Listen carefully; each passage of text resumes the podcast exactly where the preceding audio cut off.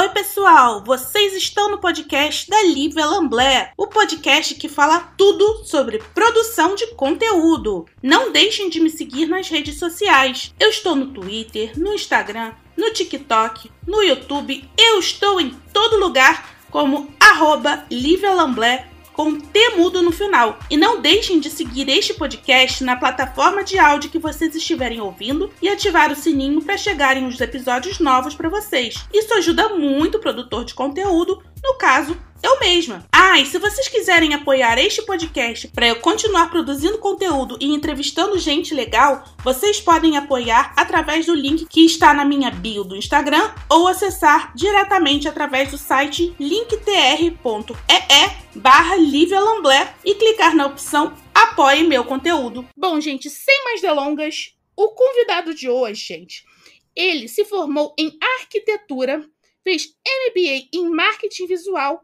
mas ele ficou conhecido na internet como ativista LGBT e antirracista. Antônio Isupério. Isupério, muito, muito, muito obrigada que você veio aqui. Tô feliz demais que a gente está conseguindo gravar. Um prazer, querida Lívia. É um prazer estar aqui com você. É um prazer estar em ambientes seguros, que pessoas tenham conhecimento aí, não negociam a humanidade de ninguém. Então, para mim, é um prazer estar aqui falando com você no seu podcast. A gente tenta, né, amigo? A gente tenta. E fala para o pessoal que está ouvindo a gente onde que eles podem te encontrar nas redes sociais. Vocês podem me encontrar na, basicamente no Instagram, que é a plataforma que eu realmente escolhi como prioritária. De vez em quando a gente dá uma escorregada no Twitter, que eu não sei mexer até hoje, no Facebook, que não, não, quase não entro, mas no Instagram realmente é a minha plataforma de comunicação e é onde eu me encontrei para a gente poder desenvolver o nosso conteúdo, né? Que o conteúdo de ativismo a gente acaba construindo muitas alianças dentro do Instagram e por enquanto ainda continua sendo a nossa plataforma prioritária. Meu arroba é isupério, I-S-U-P de pato, E-R-I-O. Você falou é, de onde que você é, Isupério? Eu falei é, eu sou é. de Goiás. Sério, porque geralmente as pessoas do interior falam e Aí você falou, é, eu falei, caramba, será que ele é de algum lugar que eu não sabia? Mas. Eu sou de, do interior de Goiás, uma cidade muito pequena que fica perto de Caldas Novas, que tem 20 mil habitantes. Caramba! Pequenininho. Pequenininho.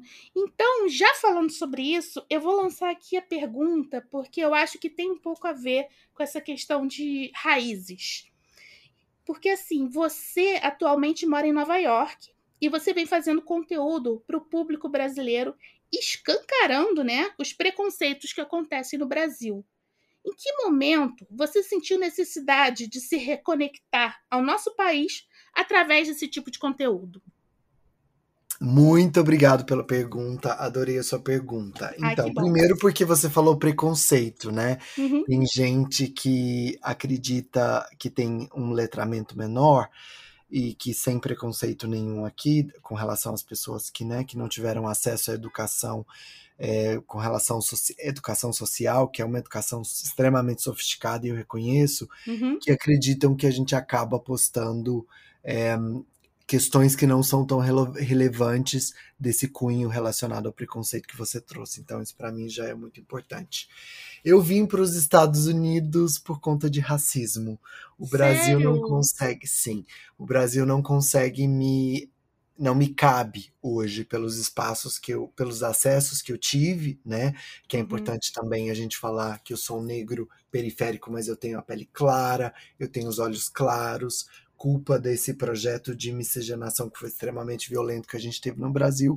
Uhum. Então, os meus traços mais negroides mesmo é o meu cabelo, a minha tonalidade de pele menos, mesmo que clara e alguns traços que eu tenho físicos. Então, isso eu consegui ah, chegar em alguns espaços, mas esses espaços também têm um limite porque o racismo ele funciona dessa forma, né? Como eu uhum. caso uma confusão na cabeça das pessoas, eu consigo chegar até um espaço. E aí eu é, cheguei a uma etapa da minha vida de profissional, fiz M... eu tinha o inglês fluente, eu tinha MBA numa universidade super conhecida que era GV, já tinha uma experiência internacional e eu não conseguia mais ter estabilidade no meu trabalho. Você ainda morava em Goiás nessa época, não? Não, já morava em São Paulo. Os últimos 10 anos eu morei em São Paulo. Ah, sim. Eu, eu trabalhei muito tempo com o Carlos Miele, fui arquiteto da, da marca Carlos Miele M Officer. Depois eu trabalhei um tempo na Marisa. E depois que eu saí da Marisa, eu não consegui me recolocar de uma forma segura no Brasil, né? E eu passei Uhum. por muitos processos extremamente violentos. Então, é, inclusive na última empresa que eu fiz a, a minha seleção, eu fui convidado pelo dono, que não me conhecia fisicamente, porque ele conhecia o meu trabalho. É, naquela época as redes sociais não eram tão assim, né? É, pegou o meu currículo no LinkedIn e quando eu fui fazer a entrevista numa das maiores empresas de design do Brasil, o diretor de RH disse que eu tinha que cortar meu cabelo para entrar na empresa, porque fazia Meu parte do Deus.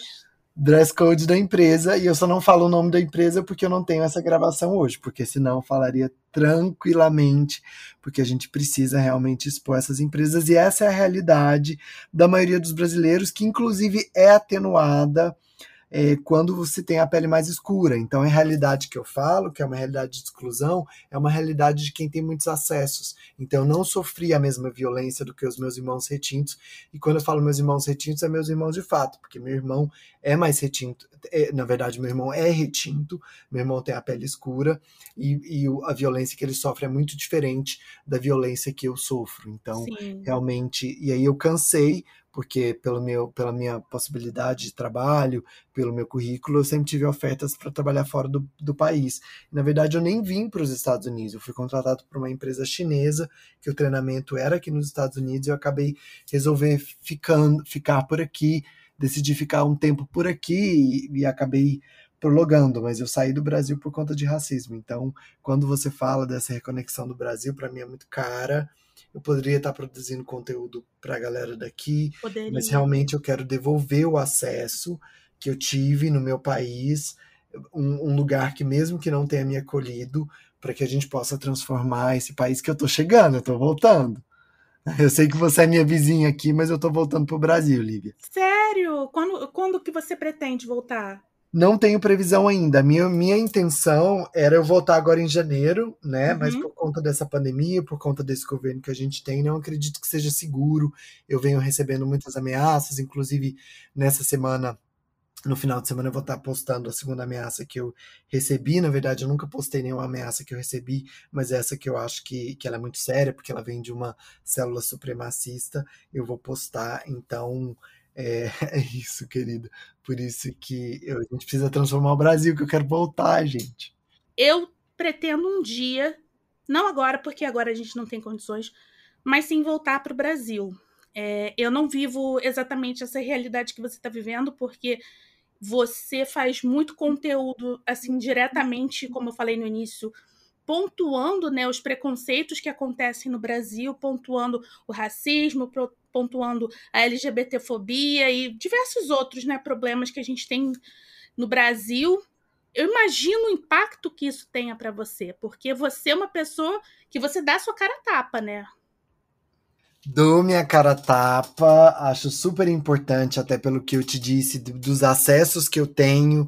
Então, eu sei que as portas abriram para mim, não, não acredito na ideia da meritocracia, então eu sei que mesmo que o portão fechou para mim, até onde eu cheguei foi por conta dos acessos que eu tenho, por ter minha pele clara e Uhum. por ter esses, esses acessos que a gente conversou. Então, por isso que eu dou minha cara a tapa sim. Espero que a gente tenha mais visibilidade para a gente poder ter segurança, para poder avançar ainda muito mais, expor questões muito mais sérias, porque, Lívia, a gente acaba é, postando é, essas questões é, que, as, que, né, que, na verdade, as pessoas voluntariamente postam em suas redes sociais sem ter nenhuma noção, mas eu entendo que a gente tem um projeto político da ignorância, né? O nosso país ele é majoritariamente negro e a gente não sabe lidar com pessoas negras. Então a gente Sim. não sabe lidar nem mercadologicamente, nem socialmente, nem estruturalmente. A gente não sabe lidar com pessoas negras. Então eu entendo. Só que qu- quando é, geral, muitas das vezes a gente tem entra em contato com as pessoas antes para que as pessoas retirem aquela violência, né? Somente quando é um caso realmente muito violento e muito antiético que a gente não comunica. Mas é, a gente entra em contato e a gente vê que existe uma resistência muito grande. Então, quando existe a resistência, aí a gente vem. E por isso que também eu acabo fazendo um texto ali de apoio, colocando algumas. É, algumas é, artigos de apoio também de algumas revistas, justamente porque eu acho que eu posso contribuir um pouquinho aí na nossa dentro da nossa insignificância para que as pessoas entendam que é muito sério o que a gente está falando, não é? Não é um debate moral, como eu falei anteriormente, é um debate ético. Sim. Então, na verdade, Lívia, nem ninguém de nós deveria estar tá, é, achando graça dessas, dessas coisas que são postadas, né? Não, não tem, né? E a gente está vivendo um momento de que a sociedade está, está se remodulando, remodelando, né, completamente.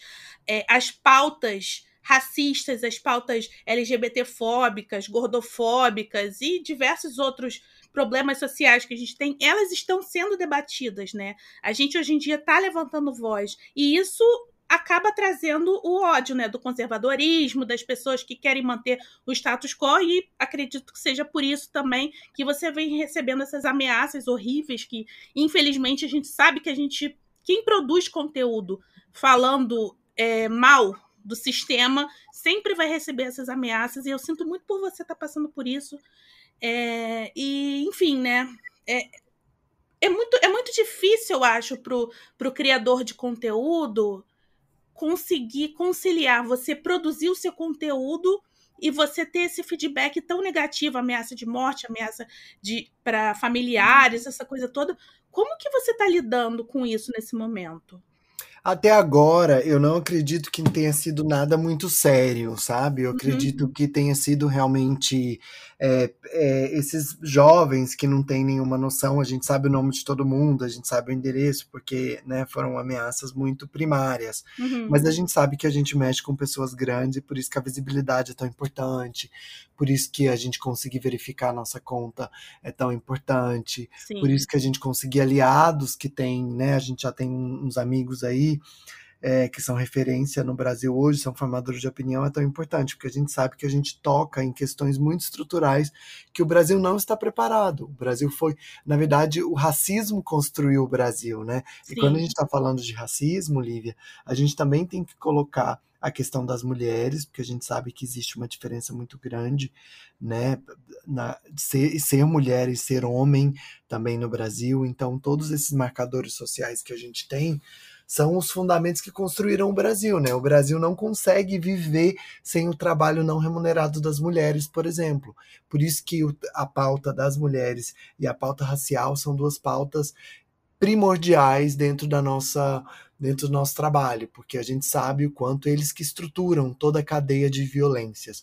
Se mesmo que se a gente tivesse, por exemplo, Lívia, mulheres mesmo que brancas, é, muito mais presentes na nossa estrutura de governo, de, de altas lideranças, a gente sabe que a negociação e a conversa já seria muito diferente. Com certeza. Tanto que é, a gente sempre consegue avançar nos nossos diálogos, nas empresas. Eu também faço parte de uma equipe é, de diversidade da Alexandra Lohá, então a gente percebe o quanto é nítida a diferença quando a gente tem uma alta liderança de uma mulher mesmo que branca nas empresas. Então a visibilidade e a percepção e a sensibilidade com relação às pautas é, de éticas, né, que não são diretamente relacionadas ao que a gente trabalha, mas de repente uma pauta de pessoas com deficiência, né, uma pauta, pauta de saúde mental, todas essas pautas que hoje a gente está falando, como você mesmo diz, mas importante de novo falar que, que mesmo que não estão na nossa é, no nosso lugar de fala, a gente percebe o quanto a aderência é infinitamente maior do que quando a gente tem homens brancos. Os homens brancos não têm nenhum letramento social, porque nunca foi necessário, nunca foi preciso, nunca foi cobrado, né? Mas a partir de agora a gente vai cobrar, a gente vai expor. Tanto que a gente também tenta é, não expor mulheres também, mesmo que brancas, uhum. no nosso Instagram. Somente realmente quando existe violência, né? Quando a gente está falando de discurso de ódio. Homofobia, gordofobia, tudo isso é discurso de ódio, por isso que a gente faz. Sim. E me diz uma coisa, você quando você veio para os Estados Unidos, foi quando deu esse start de produzir o conteúdo ou você sempre teve essa vontade e quando chegou aqui você falou, bom, agora é a hora? Lívia, vou te contar, acho que eu nunca falei isso para ninguém. Não, na verdade, eu sempre tive vontade de ser formador de opinião. Eu uhum. fui um uhum. crítico de arte durante oito anos. Ai, mentira, eu amo! Aham. Uhum. Eu fui crítico de arte durante oito anos. Eu tinha uma página na época que todo mundo tinha blog, eu tinha uma página, porque a pessoa foi muito grande. Qual era o nome? ele chamava Art Inbox. Eu tinha gente muito legal comigo, muita gente que é referência hoje. Na época, a Cláudia Liz, que é uma modelo de Goiás, inclusive. Olha só! Escrevia moda para mim. O Pablo Vilaça, que hoje é uma referência na área do, de gente. cinema, escrevia para mim. Sim, eu tinha pessoas muito legais com a gente na época, porque realmente ninguém tinha página, né? Era todo mundo blog. E uhum. eu tinha um uhum. amigo que tinha essa noção e a gente fazia. Então a gente ficou oito anos, eu, eu tive muito acesso. Eu fui para São Paulo antes mesmo de mudar para São Paulo por conta dessa minha página. Eu conheci muita gente legal, mas isso morreu, né? Porque quando eu comecei a trabalhar na minha área de arquitetura, eu não consegui manter as duas coisas. Então eu voltei agora depois. E quando eu vejo as pessoas me citando como referência de um posicionamento, de uma perspectiva social de alguma questão, eu fico muito feliz, porque a minha vaidade realmente não é nenhuma de, de visibilidade com relação à pessoa, ao meu nome, mas sim de, sim de, de narrativa. Isso eu fico muito feliz, isso mexe comigo muito, Lívia, sabe? Eu imagino. Quando o meu texto que eu escrevi do Lucas viralizou, eu, eu fiquei. Gente, porque assim, nem tinha eu, sabe? Não tinha minha assinatura, não tinha nada. E eu fiquei muito feliz porque eu percebi que, que a nossa construção aí durante todo esse tempo de leitura e de vivência periférica é, pode contribuir com a sociedade. Fiquei muito feliz. Com certeza. E aí, a sua entrada no, no Clubhouse, eu acho que também te projetou de uma maneira muito grande, não foi? Foi, Lívia. Eu quero até que você fale um pouquinho sobre a sua perspectiva, porque eu vou te contar coisas muito interessantes dessa plataforma. Tá, eu vou falar então o que, que eu acho assim. Eu acho que o Clubhouse começou com uma premissa muito boa. Sabe? Que as pessoas poderiam criar um espaço muito legal, que poderia ser, vamos dizer assim, o Orkut falado. Sabe? E uhum. tinha fóruns engraçados, tinham fóruns interessantes, mas a coisa foi se perdendo, ao meu ver. E eu vejo muitas das pessoas que estavam interessadas hoje falarem que o Clubhouse foi meio que um surto coletivo. então eu Não meio deixa que. De ter também. Pois é, eu meio que tô nessa, assim. E você, o que, que você acha? Querida, eu fiquei enlouquecido por ser essa plataforma de áudio, né? Eu adoro uhum. conversar. Eu acredito que também acabou hackeando um pouco o sistema, pela forma como esse conteúdo é distribuído. Então, o que eu quero te falar é que realmente o Clubhouse foi um divisor de águas na minha vida e ele também me projetou para muitas pessoas que eram importantes, que eu admirava e que acabaram virando aliados aí do nosso trabalho, porque diferente das outras plataformas que precisa da nossa imagem, essa plataforma realmente escuta o que a gente está falando antes de saber quem a gente é eu nunca, na minha vida inteira, recebi tantos elogios quanto eu recebi quando eu tava no Clubhouse. Eu ficava que legal. chocado, Lívia, porque eu ia pro Instagram, era muitas mensagens, recebia muitas mensagens. E realmente foi o que transformou e que me deu crescimento, porque muita gente começou a acompanhar meu trabalho e a compartilhar, e a gente começou a ter mais visibilidade. O Clubhouse é uma plataforma que naquele momento só quem viveu sabe, né, Gabi? Só quem viveu sabe. Eu mesma te conheci pelo Clubhouse. Naquele momento ali no comecinho, onde a gente uhum. construiu laços muito fortes com pessoas, né? Onde realmente aquela novidade e que realmente a gente conseguiu ali batalhar pelo nosso espaço e construir minimamente um espaço horizontal realmente foi muito especial e acabou que a gente conseguiu aí é, construir uma rede, né, de pessoas e que contribuiu para a gente estar tá onde a gente está hoje. Foi muito especial. Não, e é interessante porque hoje você vê algumas outras plataformas com o mesmo, vamos dizer assim, design, né? Não design, mas o mesmo modus operandi do, do Clubhouse. O Twitter hoje em dia tem o Spaces, né, que é uma plataforma de conversa, de áudio, igualzinha que é o Clubhouse, e tinha também o Green Room, que é do Anchor e do Spotify. Então, eu acho assim que as plataformas estão percebendo que não adianta só você trabalhar apenas com a sua imagem. Você precisa, o conteúdo que o creator, né, que a gente chama, precisa produzir é o que é o que é o que torna ele especial. E eu acho que acredito eu, né, não sei, mas quem sabe, venham aí outras plataformas que priorizem o conteúdo, em vez de só a gente ficar vendo no Instagram foto de gente bonita e selfie, selfie, sabe? Porque tem tão mais pra gente consumir do que só gente padrão, né, Isupério?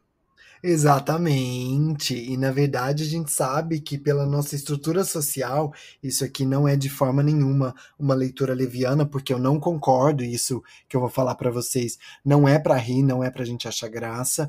A gente sabe que as pessoas que estão mais próximas do padrão, elas têm uma vida muito linear porque o universo abre as portas para elas, né? Uhum. Então ela tem uma possibilidade de experiências muito infinitamente me menor do que, por exemplo, que vive uma mulher preta que está ali na base da pirâmide social, que realmente consegue enxergar a sociedade com uma panorama que ninguém, nem eu, nem você consegue enxergar.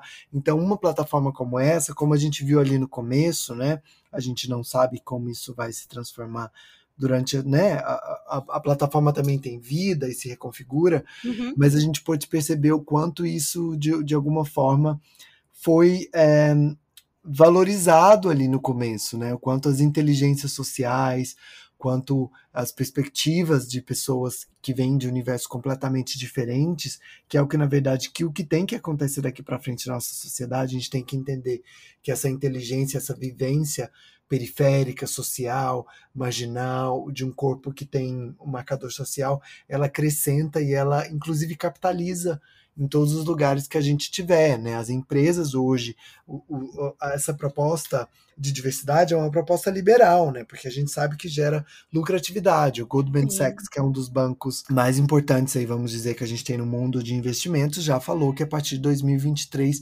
não vai investir em nenhuma empresa que não tenha um membro de minoria na alta liderança. A gente não está falando de da equipe de mão de obra, a gente está falando de, do board de executivos. Então, isso é muito representativo, isso demonstra o quanto o reconhecimento da, da pluralidade ela é urgente, Lívia. Uma pessoa como você também, que tem uma experiência é, de uma mulher do, do, lugar que você vem, que, que é imigrante em um outro país, ela tem uma, uma capacidade de resolver, de ter soluções muito maior do que uma mulher padrão, que, que nunca saiu de, da sua cidade natal, que nunca teve essas experiências que a vida traz pra gente, né?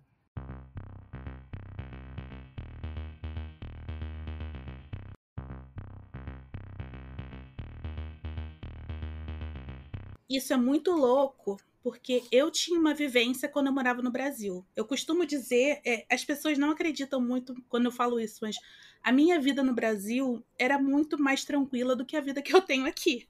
Apesar de eu morar ali em Niterói viver sempre no Rio de Janeiro, então, assim, a minha vida, eu tinha uma vida muito mais estável no Brasil, porque, primeiro, que é o meu país, segundo, que lá eu, eu era lida como uma mulher branca, né, Isupério?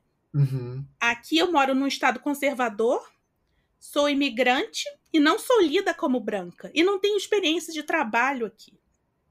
Você veio já com seu trabalho. E você, uhum. graças a Deus, mora no lugar que as pessoas têm a cabeça mais aberta. Apesar de você ser uma pessoa, de você ser um homem negro, mas tem essa, essa diferenciação, assim. É muito louco isso. Você já teve alguma experiência, assim, aí no, em Nova York, New York City, né? Bem no coração de Nova York, que você tenha tido no Brasil ou você vê que são narrativas completamente diferentes? Existe é, muitos marcadores sociais de, de, eu como imigrante. Essa pergunta é uma pergunta muito sofisticada, mas existe muita diferença entre Brasil e Estados Unidos. Existe muita diferença também entre Estados Unidos, como você disse, e Nova York, porque Sim. Nova York realmente não é Estados Unidos, né? Tem uma minoria de americanos aqui, é uma cidade realmente oriunda toda, é uma cidade que é composta por todo mundo, né? De diferentes partes do planeta, então já é uma configuração diferente. Essa é a minha experiência e por isso que eu vou falar para vocês aqui, que também não serve como exemplo, né? Porque você mesmo disse no começo que é bem diferente a minha e a sua experiência. Uhum. Mas existem é, marcadores sociais aqui que me colocam em uma situação de muita diferença, como sendo imigrante, como sendo afro-latino, que é essa categoria que vamos chamar de nova, porque também não se reconhece que existam negros latinos. É né? muito louco isso. Eles não. É, é, é, uma, é uma categoria que eles bugam. completamente bugam. E, e é uma contribuição que eu, eu nem sei se você sabe disso, que a Cardi B trouxe pro mainstream, porque ela foi uma mesmo? das primeiras pessoas a verbalizar que ela é afro-latina.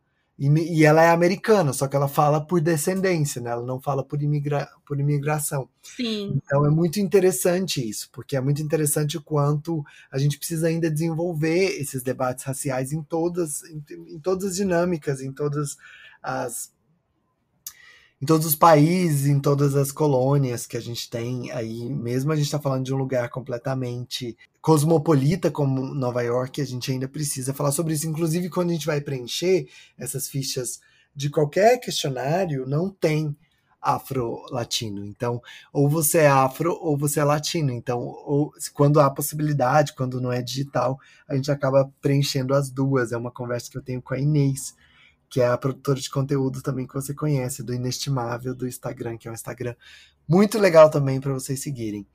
Então, é, tenho esses marcadores, por exemplo, o último trabalho que eu tive antes da minha viagem, eu saí do meu trabalho, por isso que eu tirei um mês de férias, porque a gente sabe que nos Estados Unidos também não temos férias, tá, Não pessoas? temos. Aqui temos uma semana que pode ser dividida durante o ano inteiro. Então, eu saí do meu trabalho e peguei umas férias. Por mais que a- as opressões que eu sinto aqui são completamente diferentes, Lívia, eu saí do meu trabalho porque eu estava sofrendo assédio sexual do meu chefe. Caramba.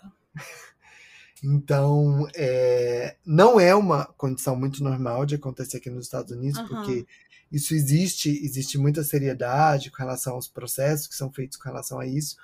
Mas eu estava, eu tinha saído de um escritório muito grande, tinha ido para um escritório menor, tinha recebido uma proposta, estava super feliz, porque a minha carga horária ia ser mais certinha. Mas não se enganem que aqui nos Estados Unidos a gente não trabalha mais do que os, os Brasil, do que no Brasil, tá? Que a gente é contratado para fazer uma coisa, a gente faz só aquela coisa. No Brasil a gente tem toda uma dinâmica de fazer um milhão de coisas, então é bem Uhum. diferente a dinâmica. Mas eu ia ter uns horários muito mais certos, assim, meus horários estavam muito malucos. Eu fui para esse escritório que era menor, eu sou um arquiteto aqui, e aí é, foi dando a pandemia, as pessoas foram ficando doentes, assim, doentes mentalmente mesmo, a gente não teve nenhum caso de Covid sério no nosso escritório, e acabou que foi ficando só eu e meu chefe no escritório. E aí eu fiquei um mês e meio somente com meu chefe no escritório, aí foi um laboratório realmente de, Caramba. de começar essas violências, assim. Mas, né, como a gente já tá aí na, na, é, trabalhando essas questões há um tempo, eu soube me defender absolutamente, mas eu não pude continuar mais no trabalho, porque fu- tava, ficou insalubre para mim, por isso que eu Sim. realmente resolvi sair do trabalho. Eu imagino, nossa, complicadíssimo isso, né? Hum. E me diz uma coisa, Supério, a gente acabou é, entrando assim num, num papo muito bom, mas acabou que você não falou como exatamente que você começou a sua produção do conteúdo. Tá vendo, querida? Eu sou Libra, eu sou ar. eu vou abrindo janelas completamente. Não tem problema, tá delicioso o papo. Meu sonho de ser voltando lá atrás, no começo do podcast, meu sonho de ser formador de opinião, né? Eu já tinha decidido quando eu vim pra cá que eu ia, já que eu ia vir pra cá, eu ia estar morando num lugar, né, que, que eu sou muito grato, mas que não é o que eu gostaria, que eu ia colocar essa minha vontade no mesmo patamar da minha vida profissional. Uhum. Então, eu comecei a, a trabalhar as minhas redes sociais de uma forma um pouco mais tímida até, porque eu queria mapear, eu procurei estudar muito, procurei fazer aliança com pessoas. Eu sou amigo do Alexandre Lohá já faz muito tempo, eu acho que uns oito anos, então uhum. ela foi realmente a pessoa que me deu o ticket de entrada para o ativismo. É, tive muito, muitas pessoas legais no meu caminho. Eu, eu sempre a minha maior referência, além da Alexandre Lohai, é o AD Júnior, então eu sempre falo isso para ele. E aí, de uma forma não tímida, porque não sou, mas tímida no sentido de, de pisoteando, né, de uma forma mais segura, eu comecei a fazer ativismo. Eu até abri um canal no YouTube, acabei mudando, porque eu percebi que não era muito a minha veia uhum. de estar no YouTube, porque eu queria realmente fazer vídeos de posicionamento, muito mais do que vídeos de. É, de informativo. Entretenimento, assim, né? É, informativo, entretenimento, e aí eu comecei no Instagram. E já faz muito tempo, e, e assim, a gente ficou muito tempo sem visibilidade, porque aconteceu de ter uma oportunidade e aconteceram algumas coisas. Mas eu fiquei muito tempo sem ter nenhuma visibilidade, assim, com poucos likes, com. Tá tudo certo. É muito difícil crescer nas redes sociais hoje em dia. Eu digo que são poucas as redes que são orgânicas, né? O, a entrega do Instagram hoje em dia está muito difícil. Eu acho que, no seu caso, por exemplo, como você faz um conteúdo que fala de, de assuntos muito atuais, acaba fazendo com que as pessoas se identifiquem compartilhando muito. Você ganha muitos inscritos por causa desses compartilhamentos? Como é que tá isso para você? Sim, compartilhamentos dá, porque a gente pega sempre esses assuntos que estão realmente são muito sensíveis, né? Como uhum. você mesmo disse. E eu acredito também que a cultura do cancelamento, que aí daria um outro podcast, porque não é muito da forma. Eu ainda preciso fazer um vídeo sobre isso, porque realmente a cultura do cancelamento ela veio como uma estrutura de assegurar o poder de quem já tem, porque uhum. a gente uhum. sabe que pessoas como eu, como você, a gente foi cancelado já no nosso nascimento, né? Nossa. Mas a cultura do cancelamento que eu quis dizer, né, cultura hegemônica, essa ideia do consciente coletivo da cultura do cancelamento, acaba que também que nos favorece porque as pessoas querem saber, querem entender, querem saber o que, que pode, o que, que não pode falar, que na verdade não é o que não pode falar, porque todos nós aqui estamos em processo de crescimento. Eu entrei na universidade contra cotas. Eu falo isso com maior tranquilidade. Semana passada eu tive uma fala é, capacitista, então isso faz parte da minha vida hoje. Como a gente já está um pouco mais preparado por trabalhar com isso, não porque eu sou nenhuma cereja do Nordeste, então a gente acaba sabendo lidar, né? A, a menina me pontuou, na hora eu já falei, opa, eu fiz um comentário em cima de um. Vou contar aqui para você como foi. Fiz um comentário em cima de um post do Bolsonaro. Uhum. Falei, gente, alguém ainda vota nessa bolsa de colostomia? Fiz esse comentário. E aí uma menina veio e falou: esse comentário é capacitista, porque existem muitas pessoas com deficiência que sobrevivem com uma bolsa de colostomia, né? E eu não Sim. posso. E por mais que as pessoas tenham entendido o que eu falei, eu fui muito violento para uma série de pessoas. E, gente, tá tudo bem a gente ter desvios. Até, é assim, obviamente que existem níveis, né? Eu não posso realmente, enfim, você, eu acho que vocês entenderam. Mas a, a, partir do momento que tem um erro, gente, já pega ali para você. Não vem se, se, se criar desculpas antes de você entender o que, que, que aconteceu. Retira daquilo ali, né? Reconhece o seu erro e bola para frente. Porque, na verdade, a culpa e a desculpa também são estratégias de domínio de quem está no poder, né? A gente sabe muito bem quais são as pessoas que têm direito à desculpa. Então, por isso que realmente a gente precisa de mudança, a gente precisa de justiça social. Acho que não respondi você de novo, Lívia. Não, respondeu sim, respondeu sim.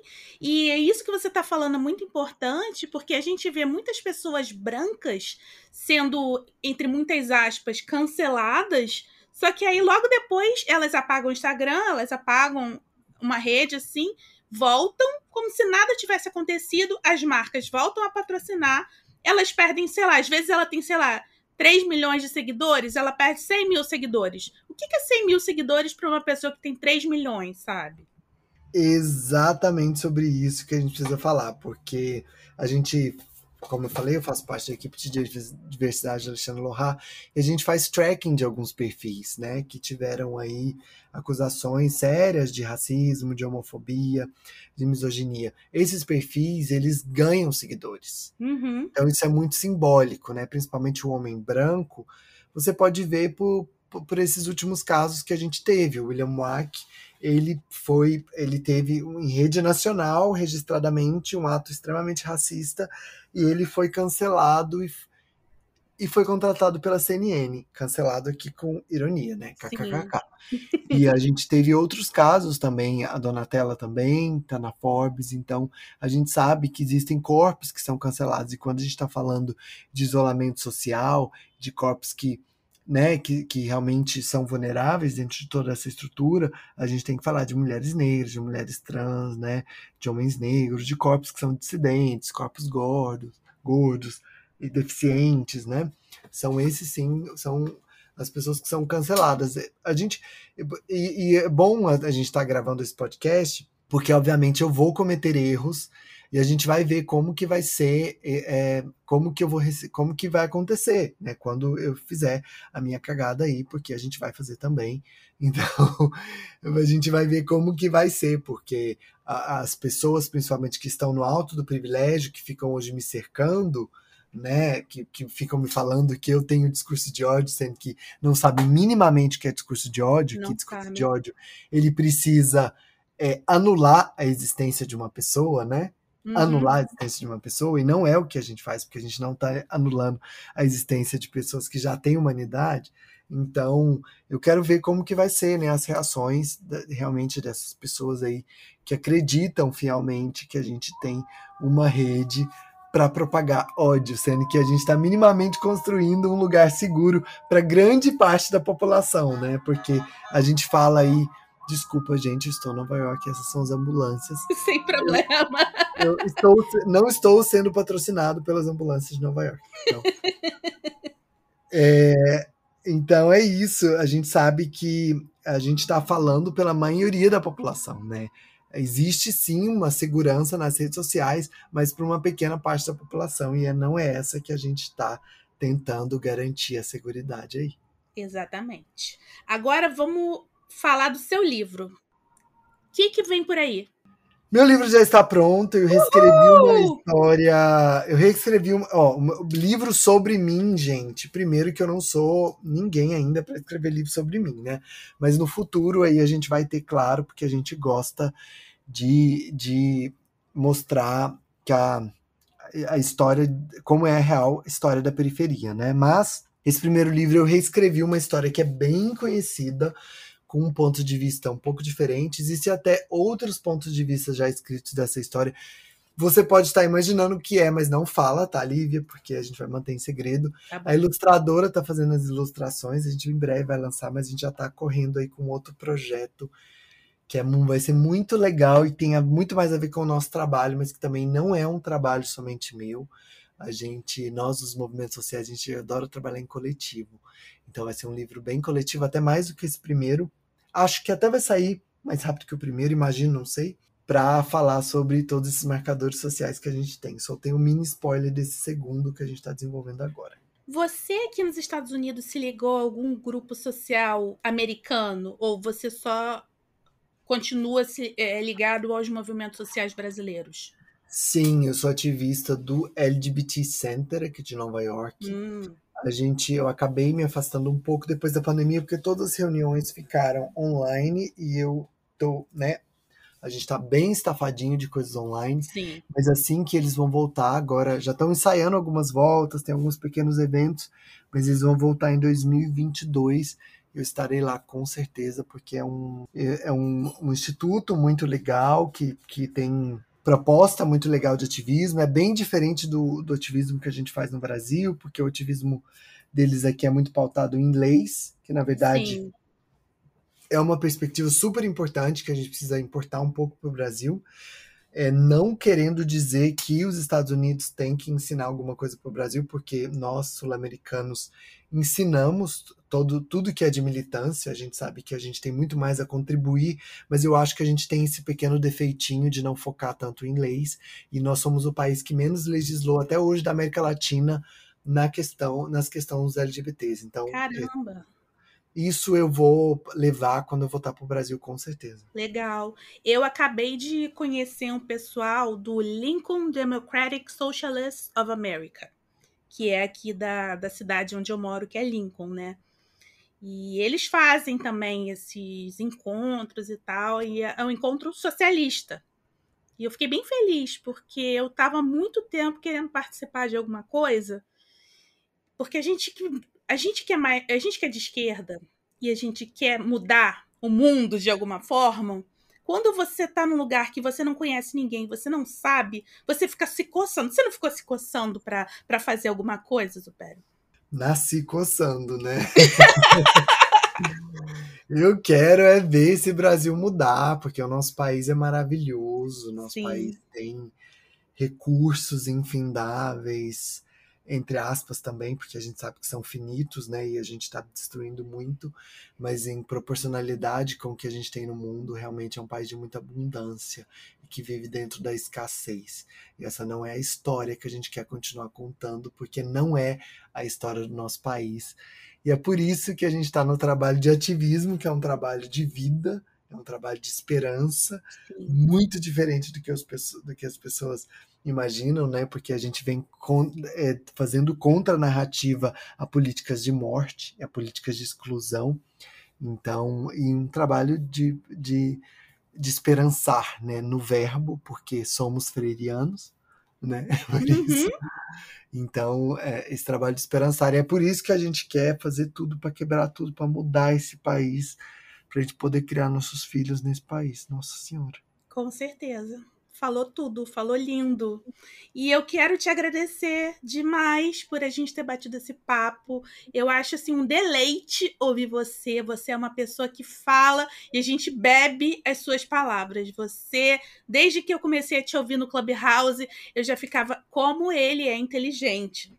E eu acho que a sua forma assim clara de falar as palavras, a sua forma assim tranquila, você fala, você passa uma coisa boa quando você fala. Então, assim, eu tenho certeza que todo o trabalho que você fizer vai, vai crescer muito e vai atingir muitas pessoas, porque seu trabalho é lindo.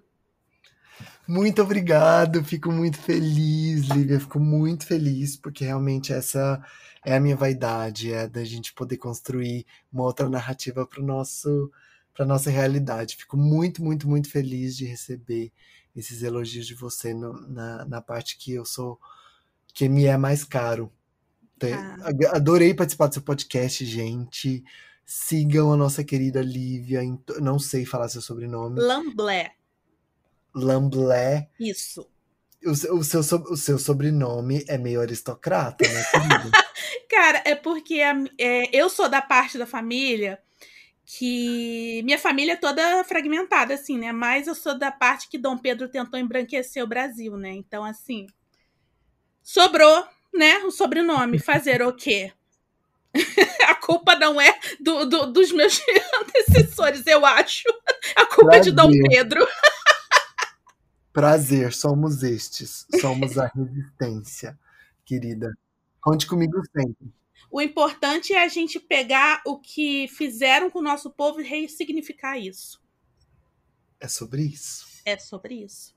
Isupério, fala pro pessoal que está ouvindo a gente as suas redes sociais mais uma vez e deixa aqui um recado pro pessoal também. Tá. Me sigam no Instagram, arroba isupério, I-S-U-P de pato, E-R-I-O que por lá a gente tem o um link para as outras nossas redes sociais, é a rede que a gente mais se movimenta, a gente pode trocar por lá. Tudo que vocês verem de absurdo, de que, coisas que são violentas, principalmente para os grupos minoritários do Brasil, manda para a gente que a gente vai fazer o maior barulho, a gente não vai aceitar mais, porque a, gente colocou uma linha como a minha amiga maravilhosa Helena Vieira diz, a gente traçou uma linha no chão e a gente não vai aceitar mais retrocesso. É exatamente isso. Tá bom, gente? Sigam o Isupério, ele é maravilhoso, tá bom? É um, é um conteúdo assim divertido e ao mesmo tempo engajado. Tá bom? Sigam lá. Sigam também esse podcast aqui na plataforma que vocês estiverem ouvindo Não deixem de compartilhar, de me seguir nas redes sociais também, tá bom?